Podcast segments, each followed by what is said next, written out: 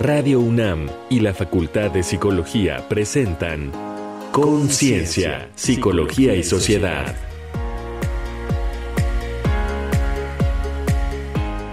Compasión y autocompasión. Prevenir la vulnerabilidad emocional. ¿Qué tal? Muy buena tarde, muy buenos días, donde sea que se encuentren en este momento, si lo hacen a través de la frecuencia modulada de Radio UNAM en el 96.1 de FM, entonces son muy buenas tardes. Están aquí en Conciencia, Psicología y Sociedad, el programa de la Facultad de Psicología de la UNAM. Les invitamos a que nos llamen por el correo de voz 55 56 23 32 81 Hoy, como lo escucharon en la rúbrica de entrada, el tema es compasión y autocompasión, prevenir la vulnerabilidad emocional. Y para estar aquí también en la conducción tenemos a la doctora Ana Chapa Romero. Bienvenida, Ana. Hola, un gusto, Frida, estar nuevamente en este espacio contigo, con el auditorio y, por supuesto, con nuestra invitada. El gusto es nuestro tenerte aquí en los micrófonos con toda tu experiencia en el tema y también para dar estas guías, pues ya en el programa junto a nuestra invitada, la doctora Liliana Salcido Cibrián.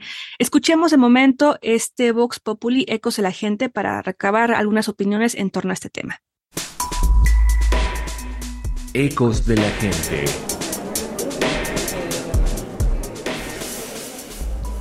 Esta semana preguntamos a adultos jóvenes, hombres y mujeres, sobre su relación con el sufrimiento psicológico.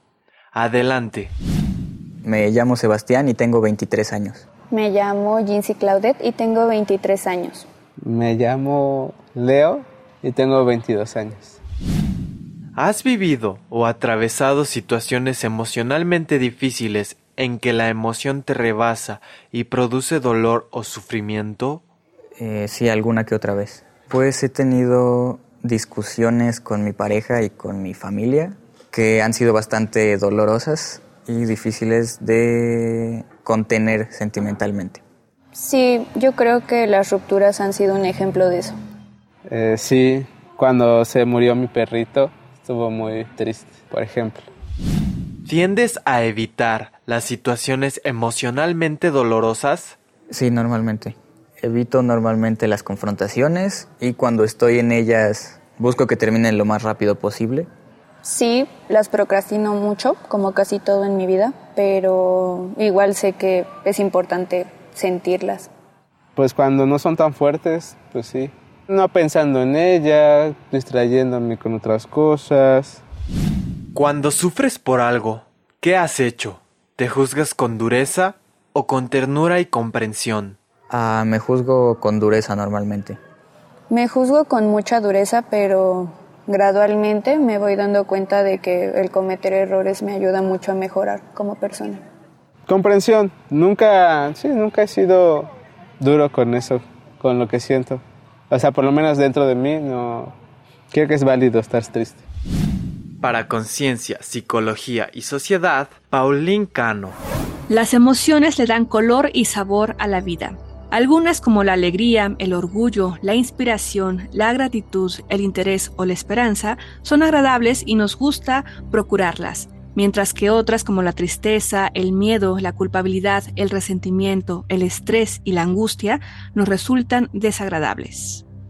Aunque nos pesen, como parte de la vida, las emociones negativas son inevitables.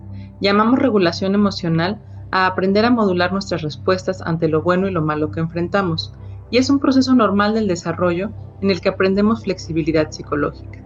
Cuando este proceso falla y se presentan respuestas rígidas, excesivas, hablamos de desregulación emocional. La desregulación es un factor de riesgo importante para la vulnerabilidad emocional y el surgimiento de padecimientos en que la emoción cobra un papel desadaptativo sobre la conducta y los pensamientos. Por ejemplo, frente a las emociones negativas, la evitación experiencial causa incluso mayor malestar. La aceptación del sufrimiento psicológico como algo humano y natural fomenta la tolerancia al malestar y la regulación emocional. La compasión nos permite reconocer el dolor de otros y nos mueve a acompañarlos en su pena con amabilidad y buscando su alivio. A diferencia de la lástima, la compasión no involucra superioridad ni juicio.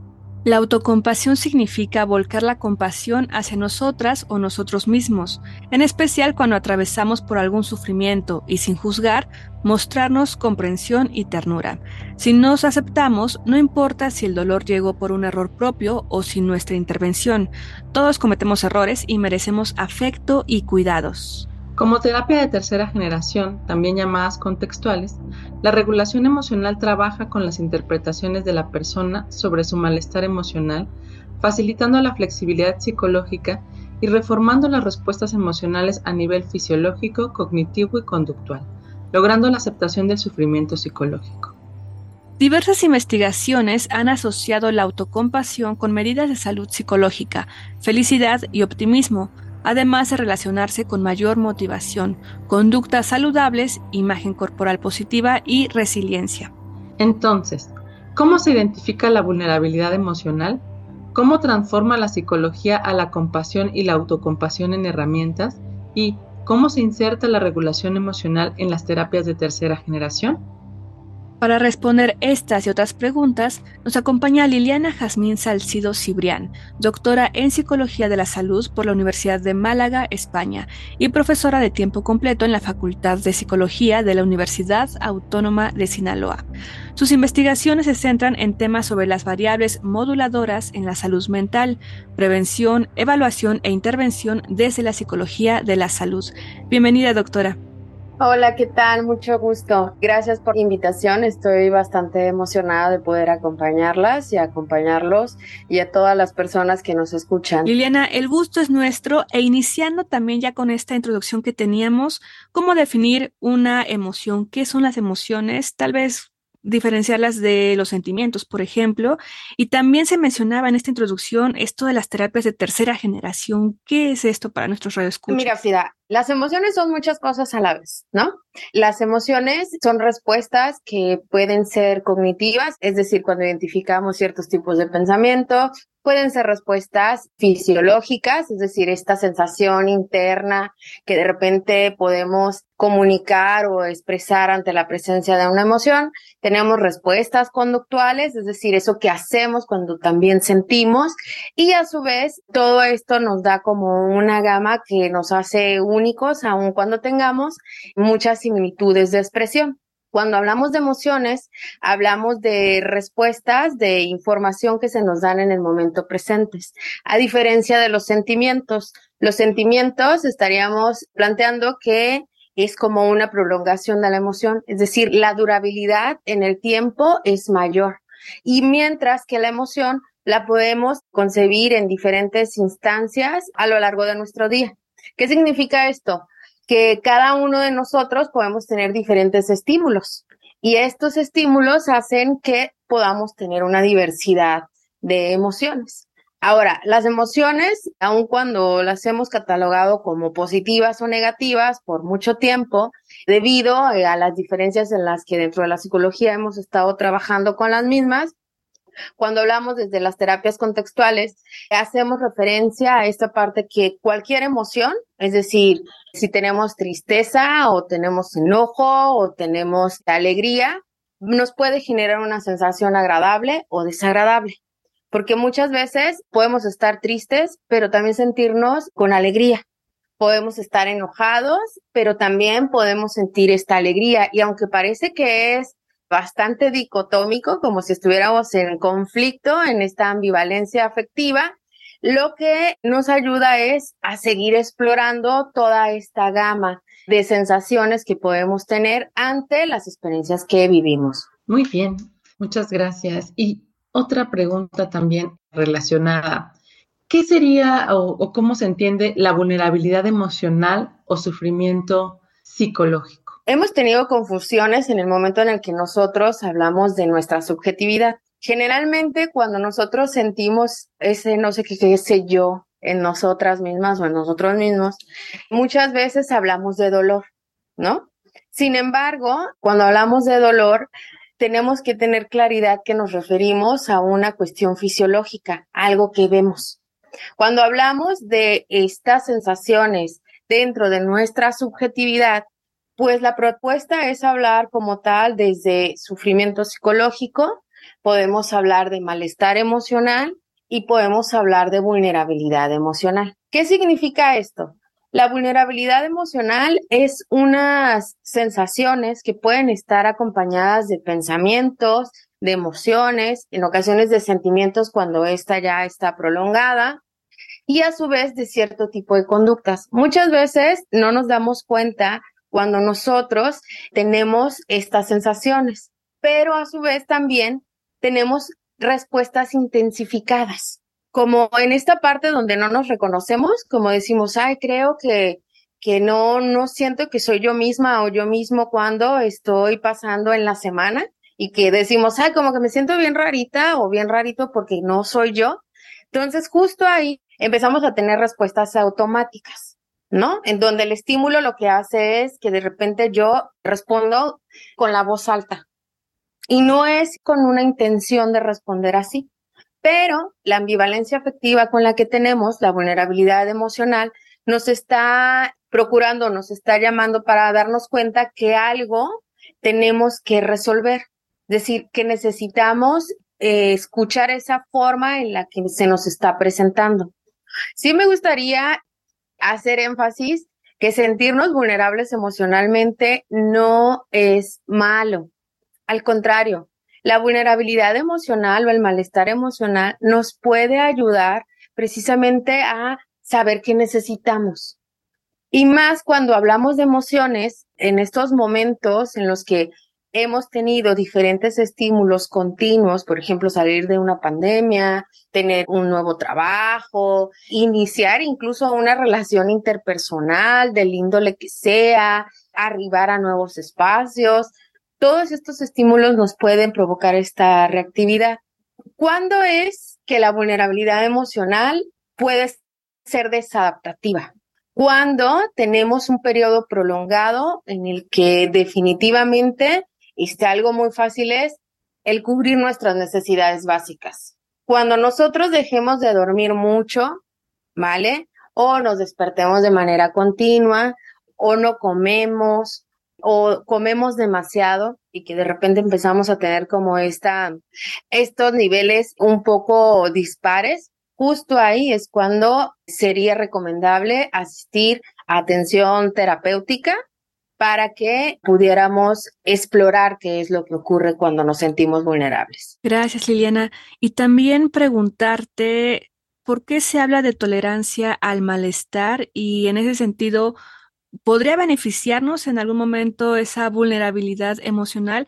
Pensemos, por ejemplo, en lo común que es el ambiente laboral, ¿no? Donde se suma, pues, muchas personas que pasan diversas situaciones y, y el engrane sigue, ¿no? En esa empresa, por ejemplo. Sí, es que sería como cambiar el paradigma, Frida, porque normalmente se nos ha enseñado desde nuestro aprendizaje emocional que las emociones que nos hacen sentir bien, digámoslo así, que nos hacen sentir cómodas, son las que tenemos que replicar continuamente. Sin embargo, cuando hablamos de que todas las emociones son funcionales, todas las emociones nos dan información de lo que necesitamos, todas las emociones nos ayudan también a, tener respuestas que pueden ser favorables. Desde ahí, por ejemplo, la vulnerabilidad emocional nos ayudaría precisamente a decirnos cuando algo no está bien. Cuando tenemos estas respuestas intensificadas, por ejemplo, claro, estamos en ambientes de trabajo o en algún contexto que es desagradable. Y ese contexto desagradable nos va a ir llenando de estímulos diversos. Cuando nosotros incluso no necesitamos llegar a la intensidad para saber que algo no está bien. Hay como pasos previos, como decíamos hace un ratito, cuando no nos reconocemos, que de repente sentimos que estamos bien reactivos, pero pues sí dormimos bien, sí hemos comido, no tenemos en nuestro contexto inmediato algo que me genere una preocupación excesiva, pero sabemos que el lugar en donde me encuentro está lleno de bastantes experiencias, interacciones, personas que de alguna manera pueden ser detonantes. Entonces, Muchas veces, una de las formas con las que podemos trabajar esta manera en la que se presenta la vulnerabilidad es reconocerla. En el momento en el que yo reconozco esta parte en la de que existe, entonces puedo observar cuando esta va subiendo y cuando esta se va intensificando. Porque justo cuando esta va subiendo es cuando entonces puedo tener respuestas reactivas, que es ahí cuando hablamos de la desregulación emocional. Es como si de repente nos encontramos en ciertos espacios, por ejemplo, la emoción del enojo, que es como la que más pudiéramos identificar. En la mañana yo me enojo porque a lo mejor se fue la luz, entonces no me pude tomar el café. Entonces, en ese momento siento una respuesta fisiológica, ¿no? Algunas personas sentimos como que la llamamos la sangre me hierve. Otras personas pueden sentir como las mandíbulas se presionan, ¿no? Y otras personas empiezan a, por ejemplo, a verbalizar groserías. Otras personas identifican pensamientos. Otras personas, ante el enojo, sus respuestas son rápidas. Sus conductas son rápidas. Entonces no se dan cuenta de que es aquello que hace, ¿no? Entonces, cuando llegamos al trabajo y de repente yo ya voy con esta sensación de, pues mi rutina no se ha completado, me encuentro con una persona y entonces yo es como que estoy subiendo, bajando, subiendo, bajando. En el momento en el que yo identifico que a lo mejor esta sensación interna de, de que nos hierve la sangre está todavía presente aún cuando estoy ahí, respirar me puede ayudar a hacer como esta manera en la que pueda bajar la intensidad. E incluso a veces solo decir, estoy enojada, eso es reconocer una emoción. Eso es reconocer la vulnerabilidad. No necesitamos hacer grandes cosas. Solo el hecho de darme cuenta que estoy sintiendo cuando lo estoy sintiendo. Y entonces justo ahí, en ese momento en el que yo voy en el autobús, en el momento en el que yo llegué, justo cuando lo veo, lo reconozco, pareciera que la emoción va bajando. Y lo que hago, fíjate bien, no es que evite estar enojada. Lo único que hice fue reconocer que estaba enojada. Para que cuando llego con el otro, a veces no me doy cuenta y el otro me puede referir, oye, estás molesta, te despertaste mal. Y yo no me doy cuenta. Entonces, justo en ese punto en el que el otro me está comunicando ese lenguaje interpersonal, ¿vale? Porque pues al final yo no lo, no lo filtré, pues también ahí es un momento de reconocimiento, de decir, oye, sí, sí estoy molesta. Y nuevamente ahí estaríamos regulando. A veces también es necesario cuando sentimos que la intensidad es muy alta, es decir, como que siento que voy a perder los papeles en cualquier momento. Si alguien me habla, si alguien que sentimos como que el ojo nos está bailando y que ese momento ahora sí de, de conflicto en donde digo, no quiero llorar porque no quiero que se den cuenta, pero tengo muchas ganas de llorar porque me siento mal y estamos ahí. Justo en esos momentos también es muy válido retirarse de donde estamos. Podemos ir a algún espacio y entonces nuevamente comenzar a respirar para que podamos bajar la intensidad que sentimos. Pues creo que esto un poco también está relacionado con la siguiente pregunta que a plantear, que es cómo podemos ser compasivas, compasivos en la vulnerabilidad emocional y que, ¿no? Un poco, si lo pudieras sintetizar a partir de lo que dijiste, como para las personas que nos están escuchando, qué pasa en estos momentos, ¿no? Como el darse cuenta, qué hacer. Hablar de compasión en nuestro contexto no es sencillo porque hay una asociación a la lástima. Nosotros, por ejemplo, muchas veces, en muchos tiempos, hemos estado observando los medios e incluso las telenovelas nos mandan ese mensaje de no tengas lástima de ti misma o no seas compasiva con los demás. La realidad es que estamos utilizando mal la palabra. Cuando hablamos de compasión, hablamos de esa amabilidad hacia una persona que está sufriendo. El sufrimiento es inherente al ser humano. Todos hemos sufrido. Por eso es que cuando hablamos de, de nuestra subjetividad, como decíamos en un inicio, nos referimos a malestar emocional, sufrimiento este, psicológico o vulnerabilidad emocional. Ahora, cuando hablamos de autocompasión, hablamos de llevar esa amabilidad hacia nosotros mismos. Y esto muchas veces en nuestro contexto sería visto como si fuésemos personas egoístas, ¿no? Entonces, cuando nosotras y nosotras nos hacemos responsables de nosotros mismos, llega un momento en el que el cuidado pareciera estar minado por la concepción que tiene el otro. Entonces, se nos ha dicho también y se nos ha recalcado continuamente en el que tenemos que cuidar a los demás primero antes que a nosotros mismos. Entonces, justo es eso. Cuando nosotros nos sentimos en ese momento de sufrimiento, al reconocerlo lo podemos hacer en una manera muy sencilla. Ojo, esto implicaría darme cuenta dónde siento más. Y donde sentimos más, generalmente en la parte del pecho, es cuando identificamos el malestar emocional. Podemos llevar nuestra mano hacia el pecho en sinónimo de darme cuenta que está ahí, que estoy sufriendo. A veces también en el hecho de verbalizarlo de manera interiorizada, también nos ayudaría. Porque en el momento en el que yo reconozco que algo que estoy sintiendo, en el momento en el que yo reconozco cuando estoy sufriendo, voy a poder de alguna manera lidiar con el mismo. Muchísimas gracias, Liliana, y también por darnos estas pues contundentes estrategias al momento de que lo estemos sintiendo, ¿no? De alguna forma nos has ayudado también a poderlo aplicar de una forma inmediata, reconociéndolo y pues sí, plasmándolo en nuestro físico, en el pecho o en el estómago, por ejemplo, al momento de, de sentir este momento, ¿no? Sobre todo reconocerlo que muchas veces como de no, no, no, no hablo, no digo, no pienso y seguimos y eso nos puede traer otras cuestiones. Ya estamos cerrando este programa. Muchísimas gracias por estar aquí, Liliana Jazmín Salcido Cibrián, doctora en Psicología de la Salud por la Universidad de Málaga, España, y profesora de tiempo completo en la Facultad de Psicología de la Universidad Autónoma de Sinaloa.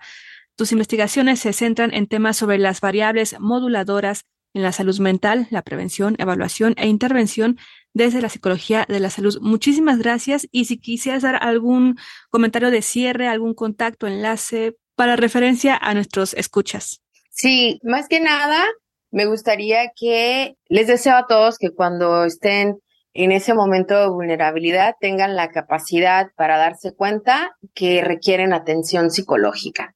Y deseo también que en esos momentos en los que de alguna manera ya hemos dado ese primer paso, es importante que por favor investiguen a los terapeutas con los que trabajan. Asegúrense que tengan cédula profesional. Su vulnerabilidad emocional y su salud mental no puede depender de cualquier persona. Por eso es importante asistir con los psicólogos o las psicólogas que estén debidamente entrenados para trabajar su malestar emocional. Gracias, doctora Liliana Salcido, para evitar pues caer en, en cuestiones que nos recomiendan las redes sociales, por ejemplo, ¿no? Entonces, mucho ojo y gracias, doctora, nuevamente por estar aquí en Conciencia, Psicología y Sociedad. Doctora Ana Chapa, vamos a la siguiente sección para estas recomendaciones culturales en torno a este tema. Reconecta en la cultura. En Sé amable contigo mismo, Kristen Neff, gran experta del tema, comparte resultados de investigaciones propias y de otros especialistas que demuestran que las personas que son compasivas con sus propios fracasos e imperfecciones disfrutan de un mayor bienestar que quienes acostumbran juzgarse y reprobarse. Ubica a la autocompasión como una maravillosa herramienta para promover una autoestima saludable. Lo encuentras en Editorial Oniro. Esas cosas que llamamos compasión, de Vicente Simón, Fernando Rodríguez, Silva Comás, Dharma Kirti Suásquita y Natalia Ramos, plantea que la compasión no solo es una emoción, una conducta o una manera de pensar, sino una respuesta compleja desplegada frente al sufrimiento propio y de quienes nos rodean. Cada una y uno de estos científicos y terapeutas comparte su visión de la compasión y cómo integrarla a nuestras prácticas diarias, cultivar la amabilidad, la bondad y el autocuidado para nuestro bien y el de quienes nos rodean. Búscalo en Editorial Baraca. Acomódate para disfrutar de la película Un monstruo viene a verme, de Juan Antonio Bayona tras la separación de sus padres, Connor, de 12 años, que interpreta a Louis McDougall, tendrá que asumir las riendas de la casa, pues su madre está enferma de cáncer. A su corta edad, Connor encuentra una manera de superar sus miedos y fobias con ayuda de un monstruo en la actuación de Liam Neeson. Sin embargo, sus fantasías no solo comenzarán a enfrentarse con la realidad, sino también con su fría y calculadora abuela, con Sigourney Weaver en el papel. Esta atinada y conmovedora película obtuvo nueve premios Goya, entre ellos el de Mejor Dirección. Estas fueron nuestras recomendaciones de la semana. Te dejamos con un tema clásico de los Beatles, Let It Be. When I find myself in times of trouble, Mother Mary comes to me, speaking words of wisdom, let it be. And in my hour of darkness, she is standing right in front of me, speaking words of wisdom, let it be.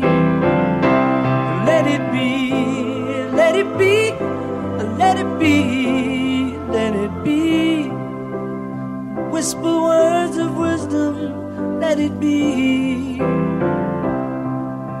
And when the broken hearted people living in the world agree, there will be an answer, let it be. Ya estamos cerrando este programa de Conciencia, Psicología y Sociedad. Doctora Ana Chapa, si nos puedes dar tus comentarios de cierre, estas conclusiones a las que hoy podemos llegar aquí en el programa. Gracias, pues sin duda, muchas gracias a nuestra invitada, la doctora Liliana Jazmín, que nos ofreció un panorama muy interesante sobre cómo las emociones nos brindan información que nos puede servir y que tal vez con el día a día hemos aprendido a dejar de escuchar. Entonces creo que estas emociones desde cómo se abordan en las terapias contextuales, más que una calificación o más que calificarlas como positivas o negativas, está más orientado hacia qué están generando en mí, cómo tengo un conocimiento de mí mismo, de mí misma, a partir de esto, reconociendo también que todas y todos somos vulnerables eh, emocionalmente, que todos y todas hemos vivido situaciones que nos hacen sentir emociones agradables, pero algo creo que también fundamental es que las emociones están significadas socialmente. Si bien hay un componente conductual, cognitivo en ellas, también hay un significado. Por ejemplo, pienso en las emociones que están prescritas y proscritas para los hombres y para las mujeres. Y creo que es muy importante porque aprender a dejarlas de calificar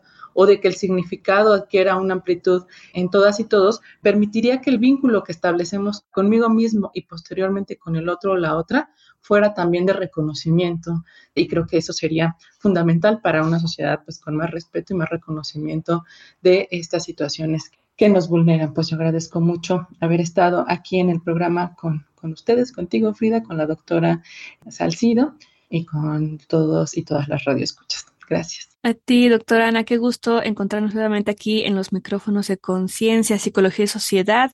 Pues esto ha sido la entrega en este día. Esperamos que puedan también escuchar los otros capítulos que hemos tenido en torno a la salud mental particularmente, pero todas estas siete temporadas en el podcast radiopodcast.unam.mx y que sigan la transmisión completamente en línea también en radio.unam.mx, así como en el 96.1 de FM todos los lunes a las 18 horas.